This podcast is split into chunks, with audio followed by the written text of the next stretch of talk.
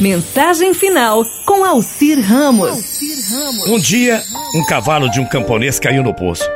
Não chegou a se ferir, mas não podia sair dali por conta própria. Por isso, o animal chorou fortemente durante, durante muitas horas, enquanto o camponês pensava no que fazer. Finalmente, o camponês tomou uma decisão cruel. Concluiu que, já que o cavalo estava muito velho e que o poço estava mesmo seco, precisaria ser tapado de alguma forma.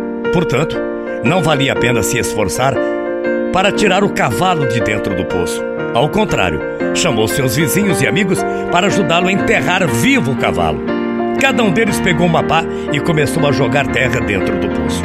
O cavalo não tardou a se dar conta de que estavam fazendo com ele e chorou desesperadamente. Porém, para surpresa de todos, o cavalo aquietou-se depois de umas quantas pás de terra que levou. O camponês finalmente olhou para o fundo do poço e se surpreendeu com o que viu.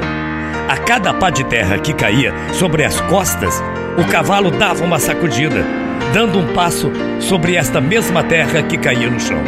Assim, em pouco tempo, todos viram como o cavalo conseguiu chegar até a boca do poço, passar por cima da borda e sair dali trotando muito feliz. Gente, a vida vai te jogar muita terra nas costas. Existem pessoas que não acreditam em você e vai continuar jogando muitas terras em suas costas, principalmente se você já estiver dentro de um poço.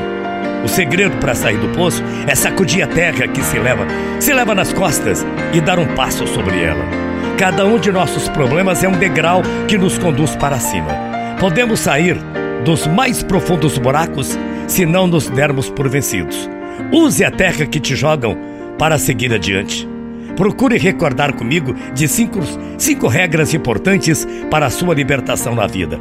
Regra 1: liberte seu coração do ódio. Regra 2: liberte sua mente das preocupações. Regra 3: simplifique a sua vida. Regra 4: dê mais e espere menos. E a regra 5: ame mais e aceite a terra que lhe jogam.